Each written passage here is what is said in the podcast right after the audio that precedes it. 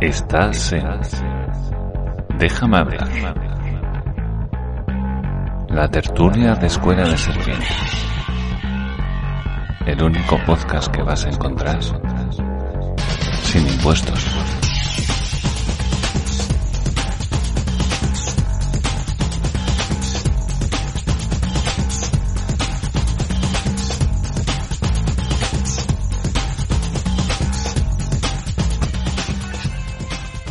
Hola, hola, querido escuchante, y bienvenido al capítulo número 29 de la tercera temporada de Déjame hablar, el podcast de Escuela de Serpientes. Ya sabes, el podcast dedicado al estudio y divulgación de las ideas libertarias. Así que abróchate los auriculares y sé bienvenido a la tertulia más liberal del mundo podcastil. Hoy lo de tertulia está un poco relativo, porque de momento estoy yo solo. Estoy un poco pendiente de Alberto, pero Alberto está hasta arriba, ya sabéis cómo son estas cosas del verano y hay gente que en verano sería más, entonces bueno. En principio él se va a pasar un poco más tarde y, y bueno, a ver si a ver si por suerte pues pues podemos contar con él. La verdad que siempre es agradable contar con él. Por otro lado, eh, nada, decirte que voy a, que, que no me encuentro especialmente bien, ¿vale? No tengo por qué tener COVID, pero estuve con mi padre hace nada y mi padre si tenía COVID han dado, han dado positivo. Y, y, no sé si me la han pegado un poco, pero me pica un poquito la garganta, me duele un poquito la cabeza y me siento un poquito débil. Voy a aprovechar y doy un saludo a Yesok73 que está ahí en Twitch. Eh, diciéndonos hola. Y pregunta de qué hablamos hoy, eh, caballero Yesok, pero bueno, tengo algunas cosas por ahí preparadas, Yesok, a ver, a ver qué nos da tiempo a, hablarlo, ¿vale? Es posible que hablemos de los incendios, a lo mejor un poco de pensiones, ya que Matías nos lo, nos lo comenta ahí en un audio. Y, y bueno, vamos a ir improvisando y siempre hay alguno más, ¿no? Como eh, alguna noticia más de las que solemos tratar.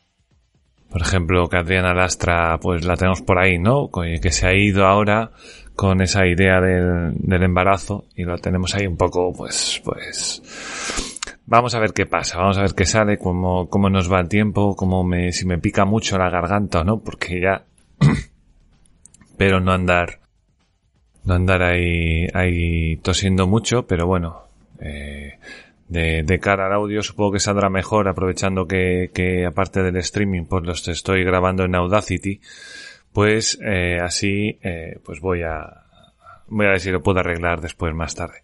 Pero nada muchas gracias Yesok por pasarte por ahí. Mala gestión del campo sí. Eh, yo creo que todos andamos un poquito por ahí. Además en, en, el, en el chat del, del grupo ya por ahí van los tiros digamos por ahí van los tiros pues nada, eh, tengo suerte. Se ha acercado por aquí mi compadre, mi tocayo, mi colega aquí, Alberto, arroba mejor no digo nada, acabado en H en Twitter. ¿Qué tal, tío? ¿Qué tal la vida? Muy bien, muy bien. Mira, me pillas aquí esperando que se me desenfríe mi, mi comida de hoy. Hostia, es que has puré. congelado una crema de verduras. Exactamente. Y dentro de 20 minutos, cuando haya, se haya puesto a nivel a temperatura ambiente, es decir, en rojo infernal, pues ya le voy abriendo. Que bueno, sí. Como está el día, ¿no? Es solo de sacas a la ventana, nada, 10 minutos y ya empieza. ¿Qué, ¿Cómo va el veranito? Tú vas ajetreado, ¿eh?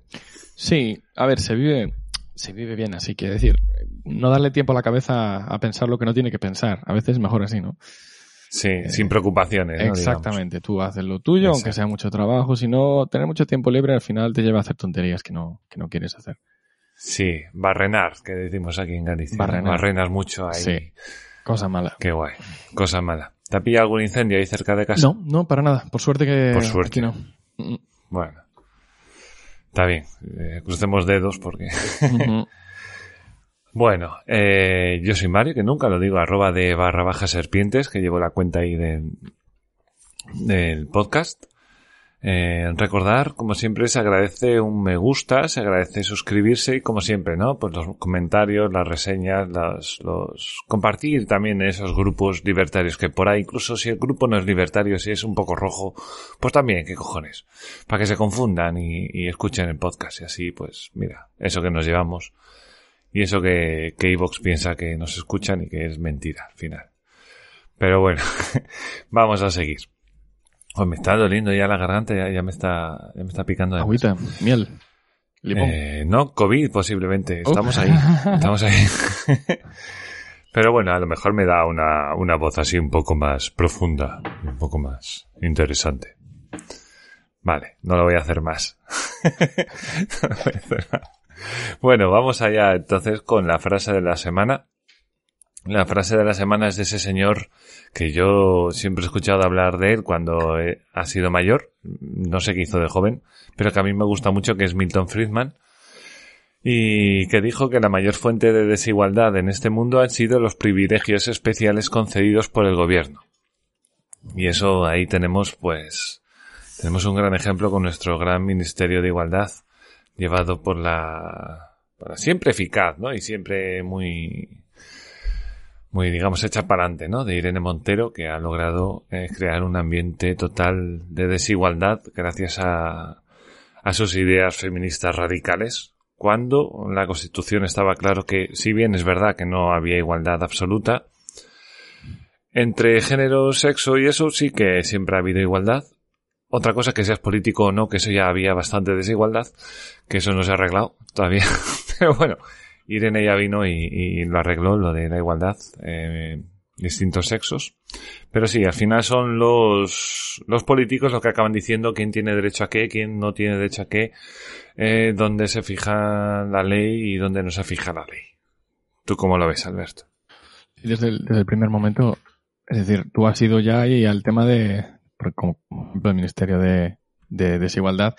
Pero sí, bueno, sí, yo todo- busco, yo busco oyentes ya directamente. Voy a, todo desde la, desde la propia base del gobierno. Eh, en Sí. el momento en el que se establece un gobierno que tiene eh, potestad para hacer y deshacer a su práctico antojo, pues evidentemente eh, con cada uno de los movimientos que el gobierno haga va a haber unas personas que estén favorecidas y otras que estén eh, ah, irremediablemente perjudicadas. Que eso es lo que hablamos aquí mucho, irremediablemente. ¿Por Hmm. qué? Porque mm, no hay esa facilidad quizá de, de, movilidad entre, por ejemplo, cuando hablamos de Suiza, que tienes una facilidad de, movimiento entre cantones, eh, donde cada cantón pues tiene sus políticas. Hay otros países donde es un poco más complicado. Eh, hemos hablado aquí también de cómo sería si se derivasen, eh, por ahora son leyes nacionales, ¿qué pasaría si, Hmm. si la autoridad sobre estas normas se derivasen a, a nivel comunitario, por ejemplo, o incluso a nivel local, de cómo esto podría eh, favorecer la competencia entre las diferentes localidades y la facilidad que tendría la gente eh, de, de vivir, de moverse a los lugares Hmm. donde que, que mejor se adaptasen a su forma de, de ver las cosas. Hmm. Eh, esto y moverte a sitios además que culturalmente son muy parecidos. Es decir, que si no, la gente dice, no, pues vete de España, ya, bueno, hombre, sí. No te gusta España, te puedes ir, obviamente. exactamente. Pero hombre, no es lo mismo tener que irte a Francia, aprender otro idioma, lo que sea, otro estilo de vida y demás, que bueno, que irte a, a Lugo, si estás en Coruña. Totalmente. Ese, eso de, de decirle a los que se quejan, decirle, oye, pues vete, ya que no te gusta, vete del país. Tampoco es así, ¿no? Es decir, eh, esa persona tiene el mismo derecho que tú a vivir en su país. Faltaría más. Y, y tiene todo el derecho a, a manifestarse en contra de lo que, de lo que no le parece bien. Pero, mm, Y a tomar las riendas, digamos, de su proyecto de vida, ¿no? Que no mientras no atente a los demás ni nada, oye, exactamente. yo estoy bien y no nada malo. Entonces Oye, este, no sé. este Estado democrático desde el primer momento ya, ya genera estas desigualdades y ya, ya, ya pone a una parte de la sociedad por encima de la otra. Y ya no hablemos de las, de luego de la- la- las propias personas que forman parte de este, de este entramado, de esta, de este, mm, pues políticos y demás administrativos del Estado, El, el lobby político. el lobby político todo, mucho. que, que directamente tiene más control del que, del que supuestamente debiera tener. luego tenemos el control de la, el control de influencias, eh, entre otras muchas cosas. Ah, me viene a la mente también un temita que escuché ayer en la radio, que hablaban sobre, sobre el gobierno francés, que, Hmm. que quería expulsar, quiere expulsar a, a los extranjeros que cometan delitos graves. Y decía Sí. uno de los, de los comentaristas, eh, ¿es esto, ah, como decía, algún tipo de Ético, xenofobia? ¿no? Ah, Directamente, no, eh, eh, iba, iba a picar, iba ahí a, a que Sí. sea ácido y metía el tema de la xenofobia. Entonces, eh, claro, aquí pues nuevamente tendríamos un Estado que evidentemente tiene la, tiene la posibilidad de, am, Crear una ley para echarles. sí, de actuar de una manera de- discriminatoria, desigualatoria, desigualatoria, acabo de montar la palabra aquí misma, Sí, oye. eh, desigualitaria. es tu idioma. es- y, y bueno, que al final todo se basa en lo que la, o debiera basarse en lo que la, la propia ciudadanía desee. Es decir, eh, tú y yo estamos viviendo en un, en un micropaís y como Mm. hemos sido los primeros en llegar, pues tenemos el derecho de elegir las normas a partir de ese momento. Es decir, que oye, todo, todo es hablable. Pero, Toma otra, ahí va. Exactamente. Pero bueno, eso, que tienes a un Estado que eh, puede tomar decisiones a, pe- a pesar de que igual, digamos, a un 49% de la población eh, les parezca mal. Sí, sí. Así Incluso un hablando 90, ¿eh? O sea, una vez eh, el tema de esto de, de elegir y, y la representatividad, ¿no? Pues, pues oye, ya me han elegido representante, pues hago lo que me da la gana. Exactamente. Pues bueno, eso, eso. Exactamente. Y aquí viene un poquito al caso también aquello que nos había planteado nuestro, nuestro, nuestro compañero eh, con su comentario. Ya le llamo compañero porque aquí todo el mundo participa y, y es ideal. Eh, Sí, sí. Con aquello de el- el- la posibilidad de retirar el voto. ¿No? Donde Hmm. Es cierto lo que tú acabas de decir, es decir, una vez que ya la persona pues se ha elegido, pues eh, digamos que tiene cuatro años de más o menos libertad para, para actuar según le parezca. Y herramientas como la retirada del voto, que ya hemos hablado aquí en un par de programas anteriores, de que tiene pues eh, así a rápida vista ciertos problemas, pero, pero, pero, pero... eh, No está mal del todo tampoco. ¿eh? Exactamente. Mm. Nos permitiría también- quitarle este poder eh, ca- cuasi infinito por cuatro años definidos ya. Pues sí, pues sí, la verdad. Pues sí, muy de acuerdo. Y bueno, eh, desigualdades, pues sí, eh, es un tema político y no hay más. Eh, voy a aprovechar y voy a saludar a José Manuel Sturgis, que está por ahí, nos está viendo desde YouTube. Aprovechamos, le mandamos un abrazo, que ha tenido que interrumpir momentáneamente su viaje alrededor del mundo. Pero bueno, esperamos que, que, que pronto pueda volver ahí a, a seguir con la ruta, que no le queda nada. No, no le queda ni nada. Qué bonito. Y que tiene, que tiene ahí un canal en YouTube, en Moto Sin Rumbo, que como nombre creo que está muy bien. Y, y nada, que está bien, podéis seguir ahí cómo van, cómo va el, el proyecto. Y bueno, también quería decir otra cosa que se me ha olvidado completamente, porque Mario es así, ya lo sabéis. Eh, querido escuchante, bueno, si estás en el directo hoy es día 21, pero si estás escuchando el podcast es al menos día 23, que es sábado.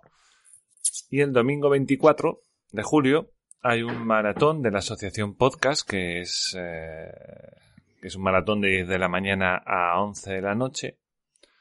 Y aquí un servidor, yo, o sea, yo, eh, voy a hacer un podcast. dentro de todo ese maratón vamos a estar muchos, vamos a estar como una hora o así. Yo voy a estar una, una hora. Voy a estar con mi novia, vamos a hablar de cine. Porque, bueno, porque no, tampoco me apetece llevar este podcast ahí y andar a jaleos luego a hostias con todo el mundo, porque eso es de podcast, entonces no quiero andar a...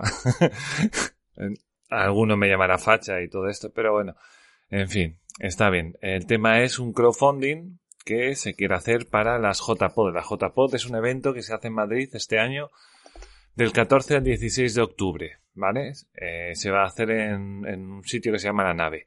Entonces, esto del domingo es un maratón para recaudar dinero para ayudar a, la propia asociación y a sufragar algunos gastos. Esto ya está requete montado, está requete hablado, está todo en principio patrocinado, pero aún así vamos, hay que intentar recuperar ciertas cosas, ciertos dineros que, que estaría bien. Eh, nada, yo estaré por ahí, no sé si a las 7 o a las 6 de la tarde, no sé, por ahí. Bueno, invito a todo el mundo a que busque Asociación Podcast Y si lo veis a bien, haceros socios, son 20 euros al año y Escuela de Serpientes sí que va a entrar ahí en la votación por el mejor podcast. ¿Vale? Estamos ahí en...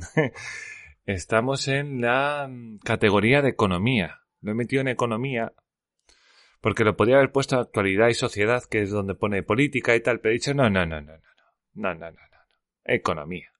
Que a mí lo que me jode es que me quiten dinero con mis impuestos. Porque como me están quitando dinero con los impuestos, entonces me pongo farruco. Entonces, no. en economía, que además somos menos. Entonces. sí, no, eh, es el motivo y lo sabemos todos. Clarísimo. No, y hombre, la, la, política al final es economía, ¿no? Es extraer riqueza de la gente y luego aprovechar ese, esa situación que tienes para además decirles cómo tienen que vivir. Entonces, nada, yo entendí que economía era un buen punto. Eh, una de las cosas más importantes del liberalismo es la economía. Y, y bueno, y me he metido ahí para mejor podcaster masculino, que no lo soy. Pero bueno, digo yo. Por lo menos para subir ahí, ¿no? Más no será. Porque alguien se equivoque y me vote o lo que sea. Entonces nada, eso. Maratón, día 24, 10 a 11. Y ya está, voy a dejar ya el spam porque si no, si no se va a quedar un poco así. Pero nada, eso. Asociacionpodcast.es es la página web y, y ahí encontráis todo. Vale. ¿Quiénes le dieron a me gusta? Pues le dio Diana Romero, que no falla esta mujer, ¿eh? Madre mía, es ahí... Es la única mujer que le da me gusta. ¿Qué pasa? Que yo sé que un 5% son mujeres. Al menos un 5% de los escuchantes son mujeres. Ahí hay que darle ahí algún me gusta más. Y luego hay un 3 creo que son no binarios o algo así. Algo así. sí, es un poco raro. Eso, sí, cosas de esas. Pero bueno, respeto total y absoluto. Bueno, pues está Diana Romero, María Alberto Mariño, Luis Alberto Del Hoyo, Matías, Lunatic77, Ernesto Aquiesu, Holded Viper, Iván Vives y Antonio 49ers. Muchísimas gracias a todos, ya lo sabéis, eh, agradecemos mil el hecho de que tengáis ese detalle con nosotros y nos vale de mucho, nos vale de mucho y ya sabéis que Ah, por cierto, y tengo que dar otra noticia. Uy. ¿Tú conoces el podcast de Extremo Centro, Alberto? ¿Tú lo conoces? No. No, vale. Pues a lo mejor el escuchante sí que lo conoce. Extremo Centro es eh, muy buenas, Carlos, desde YouTube. Extremo Centro es un podcast de liberal, pero liberal de Ciudadanos, que lo hace un exdiputado de Ciudadanos que se llama. Mm, no sé cómo se llama. Es arroba aparici en, en Twitter. Y es muy bueno el tío. El tío es muy, muy bueno. Pues estamos justo un puesto por encima. Ah, o sea, me quedo flipado. wow. Sí, sí. Sí, sí, sí. no, si no lo conoces no, sabes en qué punto estás, ¿no? pero, pero bueno, eh, se supone que es una persona que, que tiene ciertas que mueve. ¿no? Eh, mueve, mueve. De hecho, creo que es eh, algo digital. Es un medio que se llama no sé qué digital. No es libertad digital, es otro que le promociona los, los, los podcasts y todo, y le pone un estudio ahí guay y, hace entrevistas muy interesantes. Pues bueno, estamos un puesto por encima.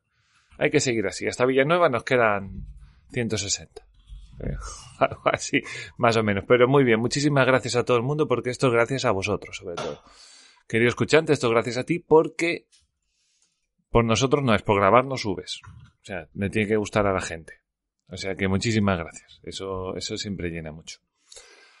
Bueno, y así, como que no quiera la cosa, nos vamos a ir a escuchar a Matías, que esta vez sí tenemos un audio. Vamos allá. El Rincón de Matías, el lugar donde tú tienes la última palabra. Hola, Amigos de la libertad, aquí voy con todo. Mira, lo que estaba pasando esta semana em, con, todo esto de los incendios, que a ver, suele pasar en verano, pues hay incendios. Hay algunos que, bueno, que son provocados, aparte de que hay que capar a esos hijos de puta, eh, no puede hacer mucho más. Que hay un rayo, pues ha caído un rayo. Una cosa de tendido eléctrico, yo qué sé muchas cosas, incendios pasan. Entonces, resulta que, bueno, a ver, noticia porque tampoco hay mucho más. Bueno, sí está lo de las dimisiones del PSOE, supongo que lo hablaré. Adriana Lastra y la otra. Pero bueno, vuelvo con lo de los incendios. Bueno, pues está en las noticias, en todos, en todos lados, la alta temperatura, los incendios, el cambio climático, no sé qué.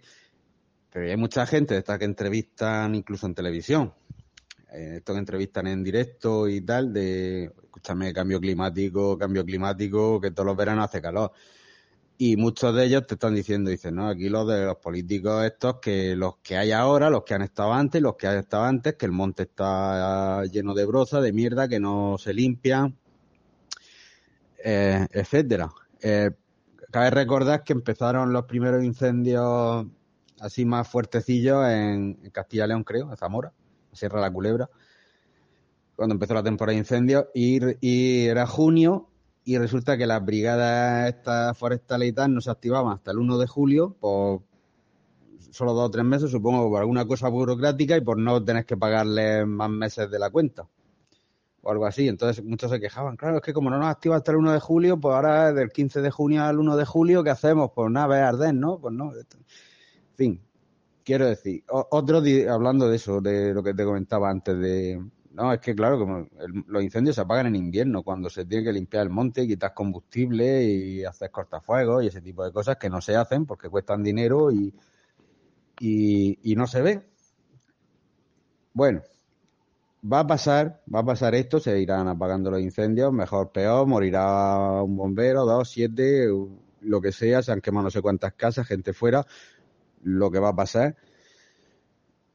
Y cuando pase todo esto, pues ya estaremos a otras cosas. Estaremos a la vuelta del cole, al curso político, a la vuelta al Congreso, no sé qué, o lo que se avecina de esto con, el tema del gas, que si el invierno lo vamos a, pasar frío, van todas esas cosas. Y se olvidará lo de, lo de, oye, que no nos pase más, que hay que limpiar los montes, hay que tenerlo en condiciones, que eso cuesta dinero y, pero claro, hay que destinar dinero a otras cosas que son muy importantes para los políticos, porque sus incentivos son ganar elecciones y alcanzar el poder y mantenerse en esto lo que pueda. Bueno, pasará, pasará eso.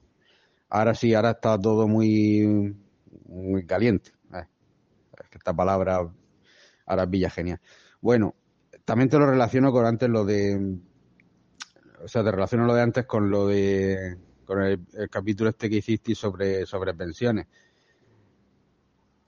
eh, yo coincido en que no es muy difícil que, se haga algo hasta que no haya más remedio, que te obliguen desde Europa, alguna historia de esa, hasta que se haga algo con el sistema de pensiones, que, es una estafa y está quebrado, y que el que lo haga le va a costar la pelleja. Eh, el tema es que cuando tú reformes eso y metas un sistema mixto, y la gente realmente cobre más porque está capitalizando su ahorro y lo tiene disponible, es decir, eh, o si te mueres antes de, lo, de la jubilación lo cobran tus herederos, lo cobra alguien, no como las pensiones contributivas, esta, lo que tenemos ahora, que si te mueres pues uno menos y no cobra nada de lo que se supone que has, entre comillas, muchas comillas, ahorrado pues eso, como no lo va, el, hacerlo, es decir a la gente, mira, es que esto es mejor, vas a ganar más dinero, que al final es lo que más le interesa, vas a ganar más dinero, más dinero de pensión, pero eh, no lo ves, porque eso es, eso pasará dentro de 30 años. Y dentro de 30 años, no importa la mierda el político, que quién estará, quién no estará, no se cuenta. Yo, vamos, a, van al día. Y eso me ha alargado mucho, pero como la semana pasada no te mandé, pues ala. Besico. Genial, maravilloso, Matías. Como siempre, la verdad. Ojalá algún día estuvieras aquí en el, programa, Matías, ¿eh? De verdad, ¿eh? Qué grande eres, tío. Eh, bueno, ¿quieres empezar por el final? ¿Te parece bien, Alberto? Vale. Empezar por las pensiones y, luego ya nos metemos con lo de los incendios. Bueno, sí, las pensiones, pues, pues sí, tenemos ese, ese grave problema, la transición. O sea que si la de Franco fue fácil, pero esta va a ser muy jodida esta se va a llevar a mucha gente por, por delante. Eh, tiene razón Matías en el sentido de que explicarle a la gente que va a cobrar más o realmente va a tener un mayor patrimonio porque va a tener aparte de lo que cobre en sueldo lo que está ahorrando para la jubilación que ahora mismo es un dinero que se tira que se queda ahí se pierde como lágrimas en la lluvia que decía el otro eh, creo que a la gente no, no le va a entrar en la cabeza. No, no va, no lo va a interiorizar en ese sentido. O sea, la gente decirle que no vas a pagar a los mayores o que vas a cambiar las cosas para que no seas tú el que paga a los mayores directamente, sino que tengas que ahorrar tú tu propio dinero, la gente va a empezar a soltar esos de, ay, pero ¿y el que no pueda? ¿Y qué hacemos con los pobres? Ay, si no sé qué. Ay, si no sé cuánto. Y va a ser un, eso yo creo que es uno de los caballos de, de batalla cultural que hay aquí en España, que es muy, muy, muy, muy, muy jodido. Muy, muy, muy jodido. Salvo alguien que no tenga nada que perder, que esté en política por estar en política y a ver si llega a algún lado. Y si no llega, pues no llegó. Eh, nadie lo va a ofrecer. Yo creo que nadie, nadie lo va a ofrecer. Porque si ha aguantado 30 años, bueno, 30 años, no, si eso lo puso Franco, yo que sé. 100 años o lo que lleve, yo que sé. ¿Por qué no va a aguantar cuatro años más? Como esto es tan lento, es tan gota a gota, eh, no veo el momento ni la forma de echar abajo esta, que además tiene razón Matías, a ver, está, está quebrado, ya está, o sea, no, no da más, no da más. Y tienes que quitar de muchos otros sitios para poder hacerlo medio rentable, al menos durante un tiempo, hasta que logres tener tanta gente trabajando, lo suficiente gente trabajando para poder eh, pagar a todos esos pensionistas. No veo muy jodido. O sea, no. yo no lo veo por ningún lado, no sé. Lo mismo, yo pienso exactamente igual. Es decir, es algo que, que como no llega a explotar, no llega a hacer un boom enorme que diga, vale, ahora sí, Sí, tenemos sí. que hacer el cambio. Como no llega a pasar, efectivamente, como dices, que ya está quebrado. No es en el momento en el que quiebre porque va a quebrar. No, no, ya está roto. No, no, ya. Y seguimos. Quiebra año a año, quiebra. Vuelve a quebrar y quebrar. O sea, es- Sí, la, sí, la- sí, la sí. rueda pues sigue avanzando igual. No, no ha pasado nada. Entonces, no hay motivo para tal. Eh, tendría que cambiar de nuevo, pues, eh, la- el pensamiento de la sociedad. Creo que ahora mismo estábamos, no sé si me equivoco, no me acuerdo exactamente esto, a lo mejor Santi lo tenía más, más, más claro. Creo que estábamos ahora en tres trabajadores por cada pensionista. Recuerda que este programa no tiene subvenciones del Estado ni las desea. Si quieres ayudarnos, puedes darle al botón de apoyar en iVoox o hacerlo a través de Patreon y Coffee, buscando Escuela de Serpientes. Si no, siempre puedes darle al like y suscribirte. Y sobre todo, compartir este audio en tus grupos liberales. Ahora te dejamos con el programa y recuerda, aquí no te robaremos con impuestos. El Estado no tiene nada que hacer aquí.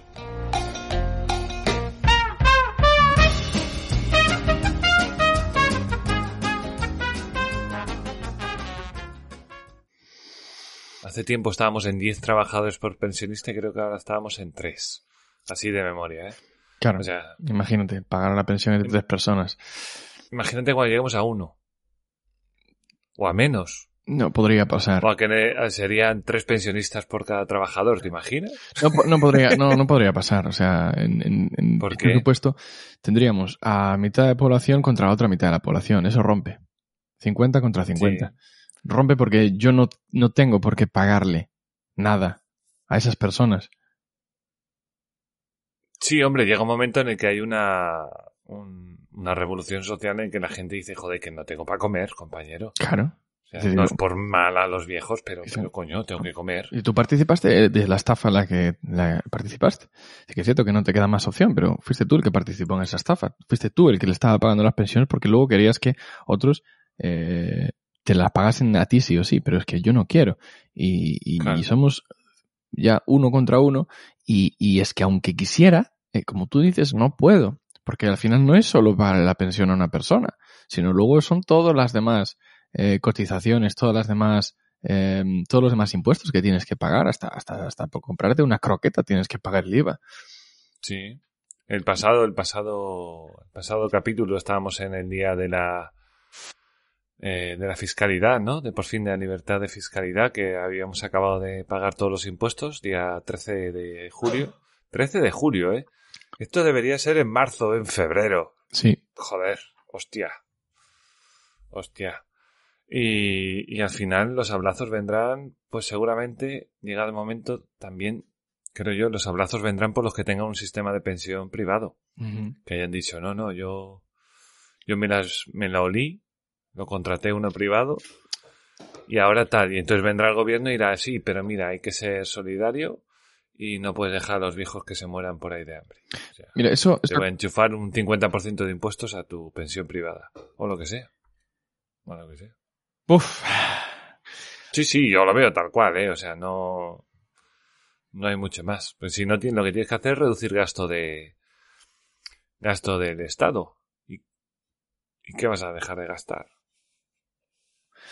Esa es la gran duda. Los, los seguros, cualquier tipo de seguro, eh, lo que intenta es venderte eh, la tranquilidad, digamos. Y los seguros se encargan precisamente de eso, es decir, te, te, te hablan cuáles son los riesgos y, y te ofrecen soluciones. En Sí. las pensiones pasa, pasa lo mismo. Eh, según se siga hablando de, del peligro de las pensiones, del peligro de Mm. que eh, nosotros tengamos la edad que tengamos, es posible que cuando lleguemos a la edad no cobremos nada. Eso lo que genera es un miedo, evidentemente, una inseguridad, una, O 200 euros, o sabe Dios qué. O sea, un migajas.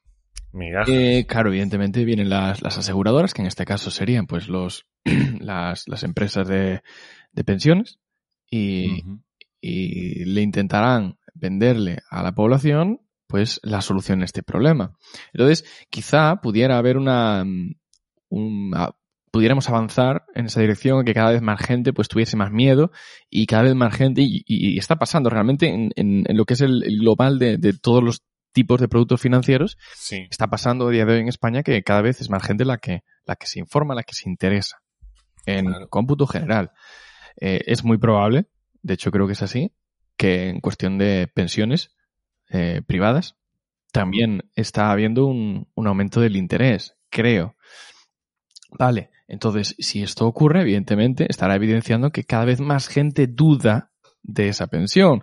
Cada vez más gente pone en duda y también pone en práctica el ahorro privado. Bien, ¿qué pasaría si tuviésemos una suficiente eh, cantidad de, de- de población que, que se interesase por estas y que realmente y, y participase en estas pensiones privadas? Porque no confía en el sistema público. Yo creo que en, en- en dicho, en dicho supuesto, pues eh, ya podríamos hablar de que pudiera haber una transición política que, Sí. que dijera no al sistema, al menos el sistema tal y como lo conocemos ahora, el sistema de pensiones Mm. público. Vale. Entonces, Sí. creo que estamos avanzando en esa dirección, pero también hablamos de, de- de- de velocidades de, de paso de tortuga, ¿no? Eh, Claro, claro. Mi percepción. Mi percepción. Sí, sí, coincido, coincido contigo. Sí, yo creo que la gente, sobre todo la gente joven ahora, lo, lo- lo bueno que tiene ahora es que hay tanta información. Hay, se habla tanto de economía que yo creo que en mi época no se hablaba tanto de economía, aunque solo sea por la tontería de las bitcoins y las bobadas estas, los NFTs que a la gente le da mucha curiosidad y demás, eh, la gente se va informando poco a poco. Yo sigo RQR con mi compañero de trabajo, eh, hazte un plan de pensiones, joder que tienes 22 años, hazte un plan de pensiones. y nada, ahí estoy. A ver si, a ver si espabila ya. Pero bueno, él mismo dice que invierte, ¿no? Que por lo menos pues está cogiendo ese dinero, lo está metiendo en ciertos sitios, Exacto. porque tiene la esperanza de que eso le vaya generando un patrimonio que con el tiempo, pues, por lo menos, pues le permita ir ganando libertad económica. Y, y bueno, sí, pues es posible, ¿no? Yo, yo estoy contigo. A lo mejor con los años la- el tema privado de pensiones pues va a ser tan, tan, tan grande en España que bueno, imagínate, eso van a ser los jóvenes sobre todo. O sea, que quedan, ¿cuántos? 40 años para eso. o sea. Imagínate que tres de cada cinco personas tienen Sí. planes, eh, bueno, digamos, personas de 30 años, Sí, ¿vale? sí. que ya tienen su sistema de pensión. Sí, sí, Te sí. dicen, mira, es que si quitamos el sistema de, de pensión pública, tú vas a dejar de pagar tanto al mes. Y ellos dirán, ah, Claro. entonces puedo meter ese dinero directamente en mi, en mi fondo de pensión privado que me va a dar más todavía. Sí, sí. O por lo menos va a ser para mí, ¿me entiendes? Exactamente. Eso me lo quedo yo y riesgo, ya bueno. veré yo qué hago con ello. También se puede, desde la política también se pueden aplicar otros miedos, eh, evidentemente, como tú Ah, decías, bueno, es decir, se puede hacer uso de la, del poder eh, para, para controlar esa- esas huchas a base de Sí. impuestos, a ver, que habría que ver si la población luego se, le- se deja, pero bueno, eh, o si no, también podría hacer uso de propaganda, es decir, eh, Hmm. el Estado, somos todos, y por lo tanto, te puedes fiar. De una empresa privada no te puedes fiar, porque igual, quién sabe, igual mm, se van, dicen, la empresa ha quebrado y se llevan todo tu dinero. Y, y entonces pueden jugar también con, con esa Es parte. un de- problema, sí, sí. Eso es serio. Eso es serio, eso es serio. Imagínate que te estén, que te estén timando. Bueno, yo qué sé, eso es un poco la, la, como te iba a decir yo, la, la lotería, ¿no? Es un poco una pena. Siempre puedes ir a dos, lo que pasa Mm. es que es más difícil. Claro, si Sí, vas a dos empresas, pues es más Mm. complicado. Hay que diversificar siempre los huevos en diferentes cestas. Sí, yo, sí. yo iba más bien al punto de que, que el, el- el Estado, ya sabemos, es que ya sabemos cómo juega ahora. Ya sabemos el Ah, que hace la propaganda. Entonces, ya no digo que pase, ¿vale? Que insisto, los huevos hay que repartirlos en diferentes cestas. Mm. Pero el Estado, el- los gobiernos pueden hacer la propaganda de eh, ensuciar eh, el nombre de, de- de cualquier empresa privada. De modo que Sí. da igual donde la metas, que te vas a sentir inseguro. Vas a pensar que ese dinero en cualquier momento te lo pueden robar. Claro. Sí, sí. Entonces, Sí, sí, queda otra que sistema de pensión pública. Es la única de la que te vas a fiar al final. Sí, que además es la leche, porque claro, los que te están robando dinero todo el año te van a decir, cuidado con este que te puede robar. Ujú. Y, hombre, no me toques las narices, campeón. ¿Sabes? Joder. O sea, tengo el día de liberación fiscal el día 13 de julio, cabrón, y todavía tengo que pensar cómo hacer para tener menos gastos en mi vida. Para, o sea, no, para tener un poco más de gasto en mi vida, pero que se convierta en ahorro y que no sea parte de esta, de esta parte impositiva, ¿sabes? Que sea un, un gasto en algo que va a seguir siendo mío. Y, y bueno, sí. Bueno, sí, de, de, de esas cosas todavía se podía hablar que, que ha pasado por ahí esta semana una cosa con lo de... Escuchaste, ¿no? Lo de los impuestos, lo que dijo Podemos sobre los bancos y las eléctricas y suben los precios, ¿no? Sí. Sí, sí, sí. Ole. Luego si eso ya, ya lo tocamos un poco. Bueno, y ahora como Matías había sacado también al principio el tema de la de los incendios, eh, que hubo, hubo un de, un- unas palabras ahí muy interesantes entre Ramón y, y Holded Viper, creo que era también, los que estaban ahí hablando en, en el grupo de Telegram acerca de esto del monte, de los incendios, de tal, por qué que esto, por qué lo otro. Todo el mundo que yo creo que más o menos pues coincide coincide en lo mismo. Mira, Holded Viper justo ahí. Hola, copy. Eh, justo hablamos de lo que estabas hablando tú, que creo con Ramón, acerca de, Bueno, y que todo el mundo más o menos va llegando a las mismas conclusiones que, como dice Matías, ¿no? Que los incendios se previenen en invierno, que es cuando realmente puedes aprovechar y ir eh, arreglando las cosas que están un poco así, pues de aquella manera, ¿no? También he leído por ahí que, bueno, hay muchas, eh, mucho tema ecologista que impide gran parte de- del manejo de, de ciertas prácticas, ¿no? Y, bueno, o sea que no puedes entrar por ciertos sitios, no puedes llevar a- a- al ganado por ciertos otros sitios, entonces está todo excesivamente protegido y que no tiene mucho sentido porque incendios ha habido toda la vida. España antes se decía que una ardilla iba del norte a sur sin tocar el suelo, o sea, imagínate cuánto árbol había antes. Y ahora tenemos medios muchísimo más eficaces para acabar con los incendios. A ver, antes cuando había un incendio era un problema, un problema, un problema. Un problema, un problema. No había aviones antiincendios, ni helicópteros, ni camiones de bomberos, ni polladas. Había que buscarse la vida. Y, y no... La gente que hacía, la gente quitaba las hojas secas, la gente cuidaba del monte, porque sabe que si no cuida del monte, se le quema la casa. Y ahí tenemos en Orense, creo que no sé dónde se han quemado, creo, 17 casas de un pueblo, no sé cuántas. O sea, porque no puedes tocar la vegetación, básicamente. Y, bueno, lo que quería hablar era de unas cuantas cosas que he cogido por aquí acerca del tema de los incendios, la publicidad y el tema de la política dentro de los incendios, ¿vale? Bueno, son varios puntos, ¿vale? Voy a tratar de ser rapidito y decirlo rápido, rápido, siendo rapidito, obviamente. Dice, el abandono del monte y la sequía convierten a España en un polvorín. Van más de 73.000 hectáreas, que esto fue, lo cogí creo que hace dos días. Bolaños y Sánchez dicen que la ola de incendios es consecuencia directa del cambio climático. Del cambio climático, ¿eh? eso es. Todo lo que pasa en el mundo es gracias al cambio climático. Sin embargo, según se estima, el 60% de los incendios son provocados. Pero es por el cambio climático, ¿eh? tengámoslo claro. Las negligencias y las causas accidentales representan entre un 20 y un 25% de los casos. O sea, ya estamos en un 85% de los casos que es por la acción directa del hombre, ya sea porque por tontería o porque ha querido hacerlo. Hasta el 10 de julio se ha quemado el doble de hectáreas que el mismo periodo del año pasado. Pedro Sánchez eh, hace una jugada para visitar los incendios en Galicia, ¿vale? Usa dos veces un helicóptero Super Puma y luego el Falcon. También, ¿vale? Esto ha sido muy importante porque, claro, la gente pues ha dicho, eh, si el problema es el cambio climático, ¿Me entiendes? No te cojas el Falcon. Sí, sí, sí. Y los putos Super Puma. Compañero, te coges el ave, te vas hasta León y luego vas en coche hasta allí. Lo que tengas que hacer. Y además que el tío se ha gastado ciento y pico millones hace nada en cambiar todos los coches. La hostia este tío.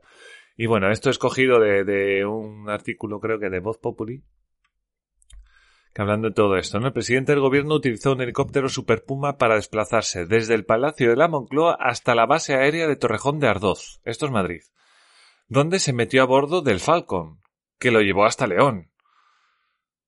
La aeronave despegó a las 4 y 22 de, desde la base de Madrid, desde Torrejón de Ardoz, y llegó a las 5, ¿vale? Eh, al aeropuerto de León, donde le esperaba un helicóptero Super Puma el segundo Super Puma que coge, que había volado vacío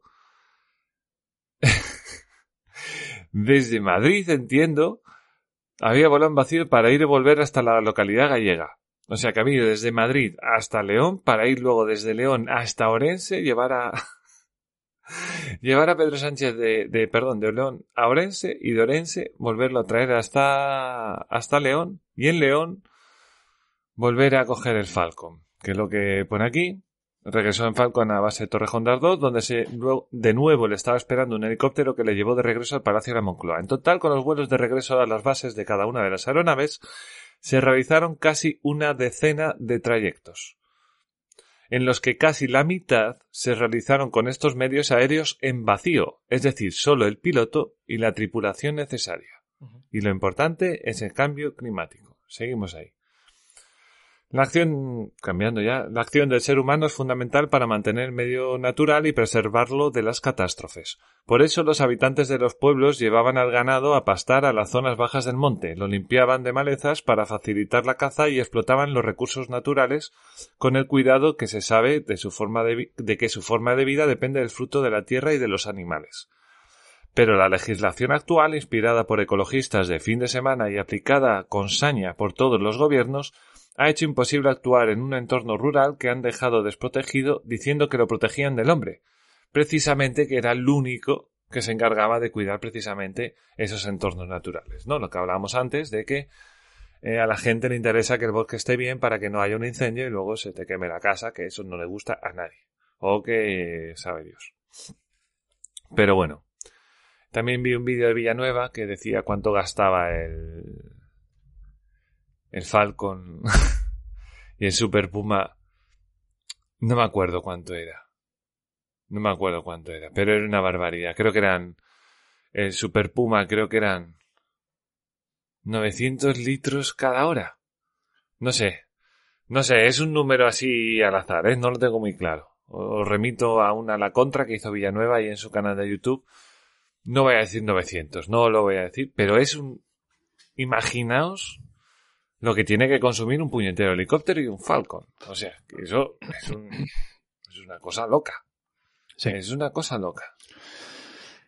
La foto, ¿viste la foto, Alberto? De... No, no lo he visto, ¿por qué? ¿No he visto la foto? Pues está ahí Pedro Sánchez así, con los brazos así, ¿sabes? Como con cara seria y, y con el bosque quemado atrás, ¿sabes? Así, en plan, mira, lo he apagado yo. Ah, vale. Eh, guay.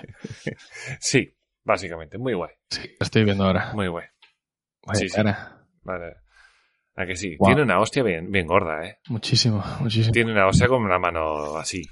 La mano... La apología del terrorismo no, no se puede, ¿eh? Eh, Cuidado, cuidadín con lo que dice. No, no, no, no. No es terrorismo. Este, mm, No es terrorismo. lo, de, lo de los vuelos en vacío yo supongo que tendrá que ver con el peso y con, con la autonomía. Eh, por eso llevaban el helicóptero vacío hasta allí para luego poder hacerse el, el- el viaje hasta la localidad gallega y luego vol- volverse.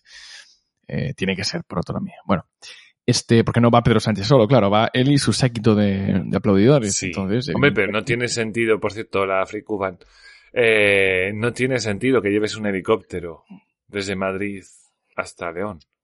si no hay un helicóptero en León o otro sitio, tienes que llevarlo de algún lado. Coño, puedes ir en coche, tío. No, porque Puedes ir en tren. No, no, porque en- no, no puedes, no puedes porque ¿Por puede haber por cuestiones de seguridad o por cuestiones de agenda, es decir, el tiempo que tú como presidente tienes una agenda muy liada. Otra cosa es que tú seas un Sí, poco sí. inútil, pero tienes una agenda muy liada y por lo tanto tienes que ir y volver pronto, rápido. Eh, ¿Qué opciones rápidas hay? Pues evidentemente su jet privado. ¿Tú crees que está bien hecho? ¿Tú crees que un presidente lo que tiene que hacer en estos momentos en los que se está quemando el bosque es decir, voy a ir a toda leche a sacarme la foto y a volver? No, me parece sumamente estúpido e hipócrita. Si fuese algo Sí. importante, evidentemente, que lo coja. Si fuese algo importante. Hombre, si te foto- tienes que ir a una cumbre a no sé dónde, pues, pues para eso está Claro, Falcon, si yo tienes eso lo que ir a entiendo. negocios, pues, ¿no? y tienes que llegar y volver porque luego tienes más cosas que hacer, pues evidentemente, cógete el, el sistema más rápido.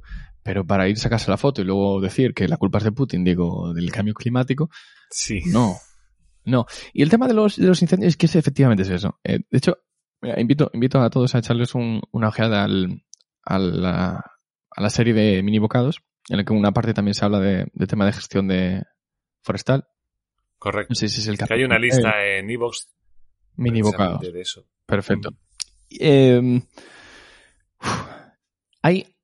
ah, Al día de hoy lo que veo aquí bastante en, en Galicia, insisto, en Galicia, donde, fíjate, eh, de 30.000 kilómetros cuadrados que tiene la región, creo que 20.000, es decir, un, dos terceras partes son es, es foresta, es eh, terreno forestal. En Galicia lo que se hace, insisto, son, son parcelas pequeñas, pequeñas, medianas, hay muy poca parcela grande, no como otras regiones. Aquí lo que se lleva mucho es eh, gente que tiene su, su terreno y, y vienen empresas que mm, empresas o, o medianas y grandes explotaciones que necesitan, pues imagínate, que necesitan maíz, ¿vale? Sí. Y, y ven una determinada zona, ven, vale, esta, este terreno es de tal, de tal propietario, este otro es de tal propietario, van a hablar con los propietarios y le dicen, mira, yo te, te, te puedo explotar el, terreno durante los próximos X años, ¿vale? Tú no tienes que hacer nada. Yo siembro, yo ciego, yo hago todo, lo que sea. Te lo alquilo, ¿no? Yo escuché algo por ahí. Es una especie de alquiler. de que se está llevando eso. mucho. Claro. Que le pueden dar, eh, yo qué sé, por un terreno como medianito, yo qué sé, igual le dan 200 euros al año, claro, es muy poco. Pero bueno, ya te pagas los, los gastos de, de Mm. impuestos, le sacas un pequeño rendimiento y al mismo tiempo sigues teniendo la propiedad. Entonces, eso se está llevando bastante. Eh, son iniciativas, digamos, que estaría muy bien, en la medida de lo posible, pues, eh, incentivarlas. Y lo mismo pasa con, con, el, con el monte, con el bosque. Eh, hay plantaciones, y que es cierto que aquí en Galicia, por ejemplo, si no me equivoco, ahora mismo ya está prohibido crear más plantaciones de eucalipto, pero Mm. se puede hacer con otro tipo de, de, mm, de madera. Claro, el eucalipto iba muy bien porque valía cualquiera, da igual que el árbol Sí. vaya revirado, total, eso luego se trilla o se, se tritura y va para pasta.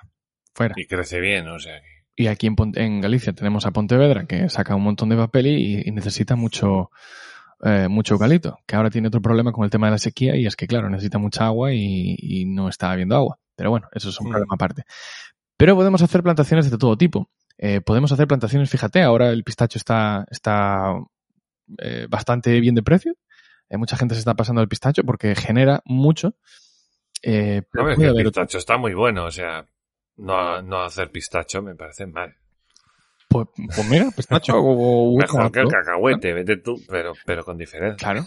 Y hay otros árboles que dan producción y en el momento en el que dejan de dar producción o el árbol ha crecido suficiente, pues lo puedes decir, vale, hasta aquí. Cortas, Claro. alas, vendes la madera Sí, sí. y vuelves a empezar. Por ejemplo, hay muchas formas, pero eh, se tiene que eh, incentivar y desde luego quitar ciertas trabas.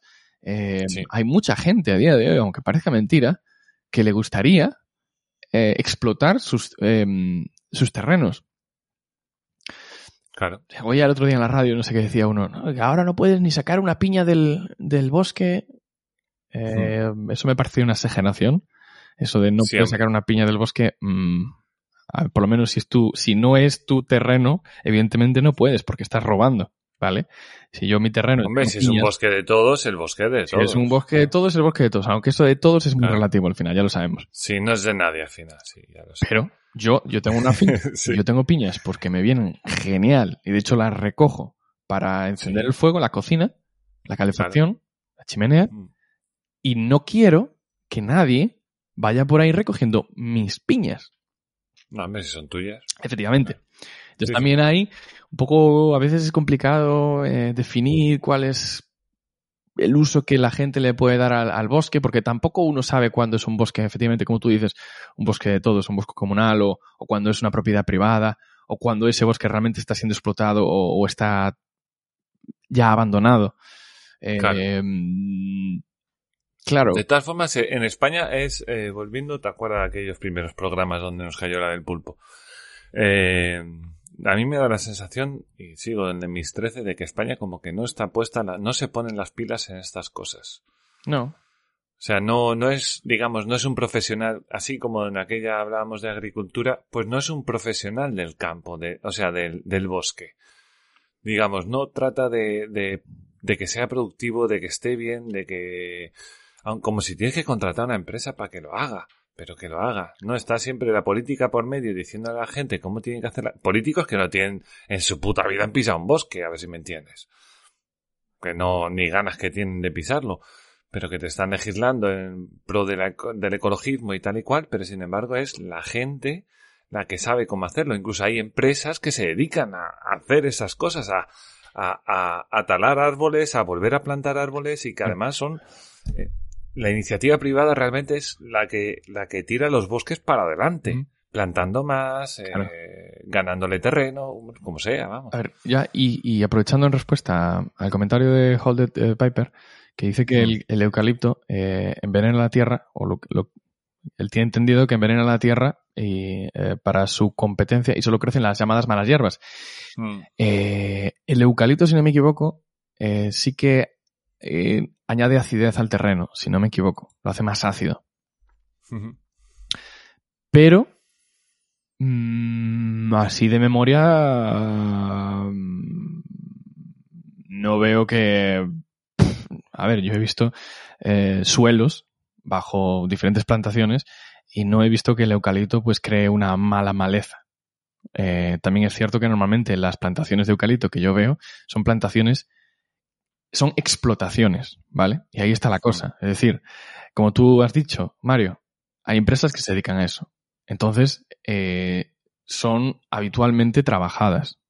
Claro, Hmm. eh, luego hay otro tipo. Aquí, por ejemplo, tenemos mucho bosque que es pino, eh, salvaje, y la maleza que hay debajo de eso, eso es pues lo mismo, una salvajada. ¿Vale? Es, Ujú. es totalmente intransitable, lleno de tojos y, y todo lo demás. Pero es lo mismo, realmente sí es rentable explotar el, el bosque, sí es rentable. Yo, yo he visto por aquí, eh, he pillado aquí una, una, una noticia así rápida del confidencial que dice, los datos son contundentes. Un eucalipto genera una media de unos 1.000 euros por hectárea y año. Para hacer una corta hay que esperar 10 años frente a los 300 euros de rentabilidad del pino con 30 años de paciencia. En el caso de roble afirma que aporta unos 150 euros por hectárea y año, pero que para la tala tienes que esperar 90 años. Entonces, son una serie de cuestiones que, que, hombre, una madera de roble es una buena madera, obviamente, eso no te lo da el eucalipto. No, pero cuidado, es, es una inversión. A ver, tus es que nietos. hay, hay muchas cuestiones aquí. Primero, el eucalipto vale de cualquier manera. El pino Sí. vale el pino que sale derecho y sin nudos. Si se Sí. tuerce o tiene nudos, vale para tablilla. Eso se paga prácticamente a la limosna. Es decir, que está un poco puedes tener suerte o no. Si es una zona donde Mm. da viento, ya directamente no crecen. O pueden crecer torcidos. Eh, Claro. El roble puede crecer más derecho o menos. Eh, y evidentemente tienes que esperar, pues, 90 años, has dicho, ¿no? Eh, Sí. ¿Y qué pasa si hay un incendio? Claro, con el eucalipto te frotas las manos. Primero, no arde tan bien, si no me equivoco. Y segundo, en 10 años lo puedes cortar. Con, con Mm. Sí. un robledal, eh, tú tienes que estar Uf. 90 años cruzando los dedos porque no te arda. ¿Vale? Claro. Sí, sí, sí. Son Y muchas aparte cosas. que crecen distintos, son árboles distintos, unos eran más Claro. frondosos, tiran más, son más anchos, entonces Ahora imagínate más. que, que tú incentivas desde la política, yo qué sé, imagínate, reducción de, eh, de impuestos a, a la explotación, mínimos, ¿vale? Hmm. Eh, y se empiezan a explotar los terrenos. Pues entonces, mira, el riesgo de incendio ya se reduce. Ya estás Sí, sí. indirectamente incentivando con otra cosa, con otro motivo, es decir, menor riesgo de incendios. Eh, hay muchas formas de explotarlo. Otra cosa es qué, qué, qué tipo de bosque queremos, porque es como todo. Igual decimos, oye, es que no quiero tener un bosque explotado porque Pero no me ¿qué más da el bonito. bosque? Yo pregunto ya a la gente, pero ¿qué más nos da el bosque que haya? No es que hay pinos, no, vale. No es que hay eucaliptos, vale, pues sí, me da igual. O sea, ¿en qué nos beneficia personalmente que tengas pinos o eucaliptos? O sea, si son perales, pues dices, bueno, pues comes peras, pero fuera de eso, Bueno, pero, pero hay una importante parte de la población que sí que se preocupa. Porque, sí, sí, porque claro, no le gusta, obviamente. es un impacto, impacto visual. Yo entiendo, es un impacto visual, desde luego es un impacto visual. Te puede molestar más o menos, pero es un impacto visual. Bueno, Entonces, hay muchas cosas en juego. Es como cuando hablamos ver, yo de los decir, molinos. yo soy el urbanita, ¿eh? Yo no tengo ni idea de bosques, ni, ni idea de, de, de ardillas, ni cosas de Bueno, vale, pero tú sabes, uno de los problemas que se, que se tiene con los, con los molinos eólicos Mm, es Sí. el impacto visual. Que hay mucha gente que está en contra de que le Coño. pongan... ¿Coño qué? Sí, sí, pero no me comparé un molino de viento No, de estos. Yo creo que es con un- absolutamente, perfectamente comparable. ¿eh? ¿Por qué? Te cambia totalmente la vista un, un bosque a otro. Absolutamente. Y claro, aquí... Posiblemente. Aquí se tiene un poquito en, en un, en un pedestal, ¿no? El recuerdo de, el recuerdo falso, porque nosotros no tenemos el recuerdo, ¿no? Pero el, el de los bosques eh, antiguos o los bosques, los bosques autóctonos, que aquí Sí. tendríamos que ir a la, a la provincia de Lugo, a la parte más montañosa, para encontrarnos algo como serían los bosques tradicionales. Porque aquí lo tradicional, pues, se lleva mucho, ¿no? Aquí en España, pues aquello de lo tradicional, volver a las raíces, ¿no? Cómo eran las cosas Sí, antes, bueno. dejar de, Yo creo que en todo el mundo, pero bueno, sí. sí, pues probablemente, en todo el mundo occidental. Bueno, y en Asia también, y en África también. O sea, yo eso de la. Eso. Ahí quieren el dinerito. Si le dicen que de poner eucaliptos, pone eucaliptos y que le den el- al desierto, ¿eh? No, no, no tengas miedo Ah, por eso. bueno. Bueno, en, en, en- Claro, en el aspecto, tú hablas de aspecto puramente de. Ahí. Vale, dime, dame el dinero. Dame- Ponme, ponme 50 molinos si quieres, pero dame el dinero. Necesito el dinero para vivir. Aquí estamos ya en ese, en ese punto en el que nos importan otro tipo de cosas. Podemos prescindir Mm. de ese dinero porque creemos que no nos afecta, porque luego sí nos afecta. Es decir, si nos dijeran directamente, mira, tú esto, este es el dinero que dejas de ingresar porque en Galicia se tomen o en España se tomen ese tipo de medidas para proteger, para preservar y etcétera. Igual ahí no lo plantearíamos de otra forma. Pero como nosotros no nos damos cuenta de hasta qué punto estamos impactando contra nuestra economía personal, Sí. pues entonces nos dedicamos a precisamente ese tipo de, eh, de movilizaciones en contra de creación de, de nuevas plantas de, de gestión de residuos, por ejemplo, Sí. o de plantas de, mm, de creación de energía. eh, y ese y Sí, molinos y yo qué sé, cualquier cosa. Que son decisiones políticas al final. Son O sea, decisiones políticas. viene- Sí, sí. Sí, sí. Pero sí, yo creo que el- los bosques deberían y, y pueden totalmente eh, resultar rentables si se aplica una política adecuada. Sí, y dejar, y dejar que la gente, que, que los bosques se, se gestionen de manera local.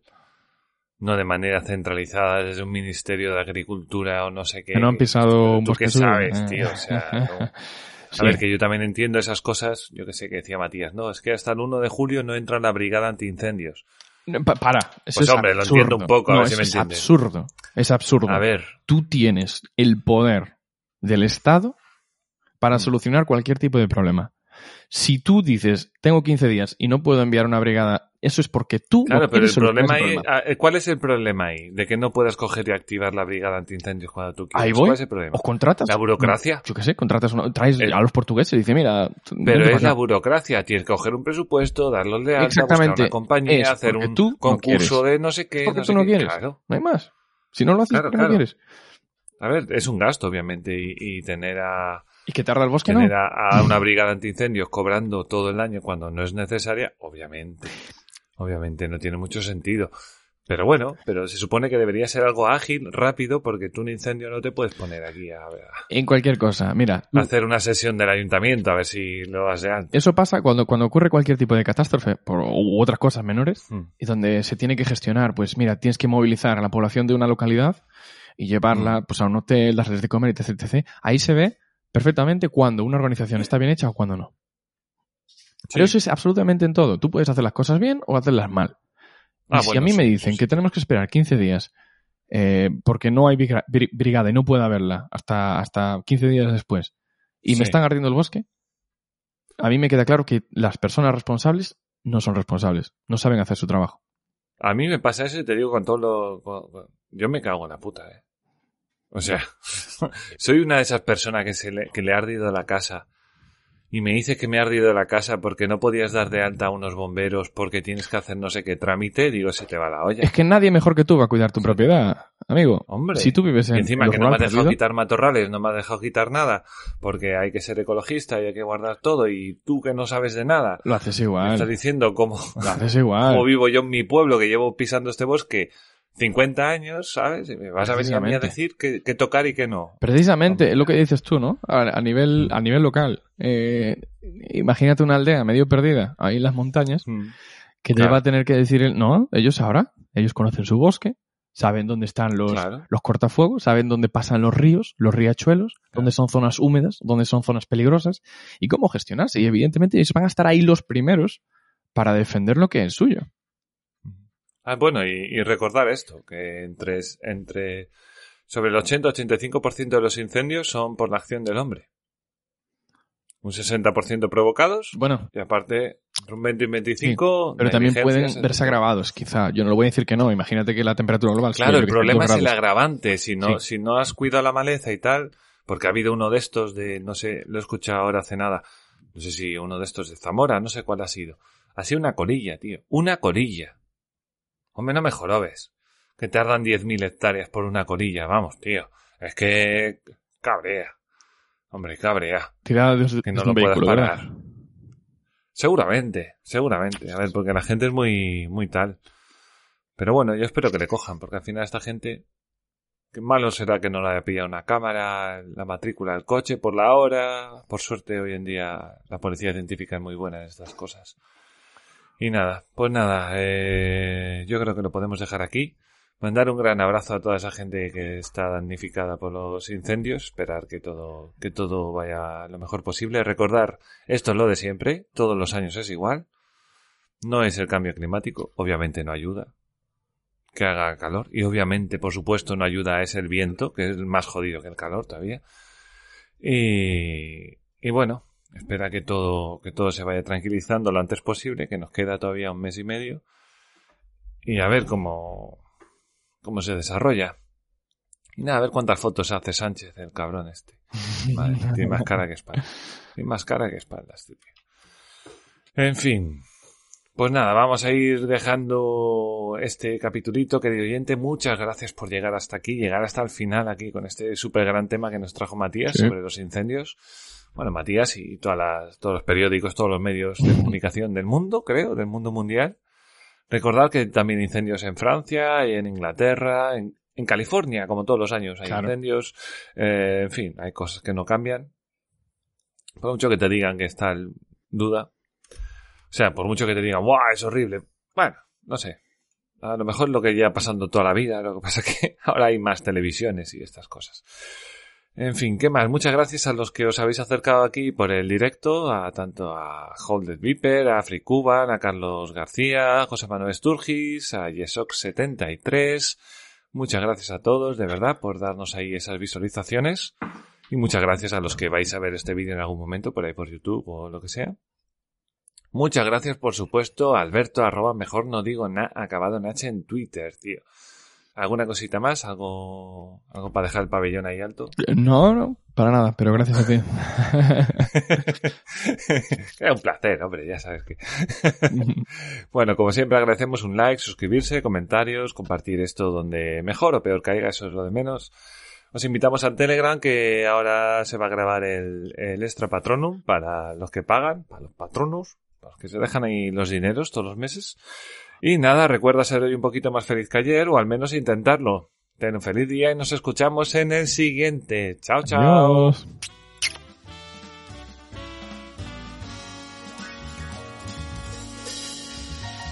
Ponte a trabajar y ya verás qué rápido se te pasa la, la tontería comunista, hijo de puta.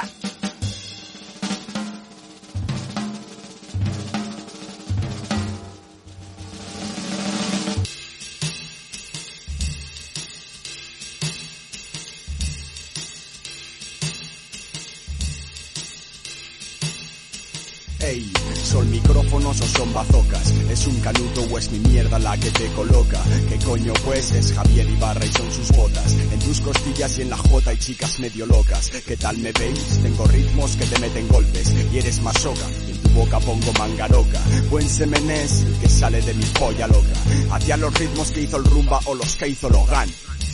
Reconoces que mi mierda es gorda, porque si intentas igualarla siempre te desborda. Soy un titán, Casey Joe es el que más colorda. Al escenario y en el barrio siempre se comporta como un Don Juan, todo gordo morbo pa' tu chorba, que ya se encorva hacia la polla gorda más en forma. Flow como Frank, quien me tacha de machista Torval, que no le guste que se joda, y soy un Latin lover number one. Si traman un gran plan, el seguro que no fallarán, ves que forman un gran clan. Cuatro pavos soy con Fran Van. Micrófonos en on que te joden sin condón. Si hijo de culos está en la casa borracho de ron, requieren rap solo, rap solo, rap and bro, rap and bro. Todo lo que hago es mejorar el hip hop, go. Ponme difícil, sí. tráeme batallas, ya me encargaré yo de seducir a bibliotecarias que me manden callar. Os voy a joder, de una vez por todas os voy a enseñar a perder. Tengo los ritmos, las letras, el estilo y los cortes. Y saben en el sur y en el norte que tengo un plan hoy. Lanzad manos al aire, b-boys. Los violadores del verso convierten ritmos en Rolls Royce. Bruto, el chico más popular del instituto. Un gran plan, ¿ves? Cosa de pocos minutos. Ah, Un gran plan, plan lírico por excelencia. Pa- pavos no esperaban menos. Un gran plan, plan lírico por excelencia. Pa- pavos no esperaban menos. Son escenas de un gran plan. Solo hay sitio, papel para un profesional. Con la sucia morralla organizada, mis pandillas hablan. Violadores no defraudan, con la vida por resolver como un niño. Además, me distingo en la rima por tener dominio. Con licencia para dar problemas, apenas quedan pavos que se declaren con poemas. Mi mierda funciona, por tanto, para que confiar en milagros. Busco esperanza en mis tragos, solo sé caminar con estilo, provocar suspiros. Cuando por la competición van los tiros, violadores y Fran fue primero. Tienen fe en lo que creen, deja que mis graves golpeen. Modo superlativo, imperativo, el capo. Cuando pongo el micrófono en activo, el máximo exponente, el pavo serio sorprende. Él maneja el rap de forma inteligente, cuando mi estilo es poco común. Ahora expon tu pieza, si te quedan motivos aún. Cuando la rima es un hábito, lírico micrófono clásico, cada rima un principio básico. Uh. Pon a el crono, solo el tiempo pondrá los micrófonos en prono. Manejándolo y así de bien dejándolo. Muchos comen envidia y se hunden en el fango. Oh, atrás ya quedaron historias, nos hicimos hombres. Pero no de muy buenas costumbres, tiparracos con clase, ese es nuestro estilo, que hasta forramos los micrófonos en piel de cocodrilo, no graciosos más que portentosos y con luces de neón en lo alto dos subes choco loco, doble V, violan versos por costumbre, al éxito se suben, ustedes ya más no busquen, aquí los tienen altos y fornitos como bookies. Buena la mierda que se hace aquí. Líneas de gentes siempre fueron poca cosa, mientras yo conquisto cimas, ellos cumbres borrascosas. Simplemente es hate lírico y KCO. Cuando tenemos el micrófono, tenemos show. No hubo casting alguno, yo ya salí vencedor. Aquí no valen los enchufes, eh, no. Secos y fríos somos como un whisky on the rocks. Virtuosos por naturaleza, amargos son. Planen lo que planen, tramen lo que tramen. Sus movidas siempre llegan a buen cauce. Son imposibles de ver con letras malas en sus bocas. Esa opción es nula, con nosotros no va. Entro suave y luego más tarde doy el toque como el saque. Hago el mismo efecto que el licor de flores. Esa es nuestra actitud. Violadores del verso, borrachos, fútbol club. Violadores. Un gran plan traman, Rumba, produce. un gran plan traman, Brutal en los platos. un gran plan traman, ¿Qué hay de hate? ¿Qué? un gran plan traman, ¿Quién jode culos quién? un gran plan traman, Por excelencia el capo. un gran plan traman, Fran fue, primero fue. un gran plan traman, Ajá, un gran plan sí. traman, Violadores. un gran plan traman, Ajá, un gran plan traman, Bien. un gran plan traman, un gran plan traman.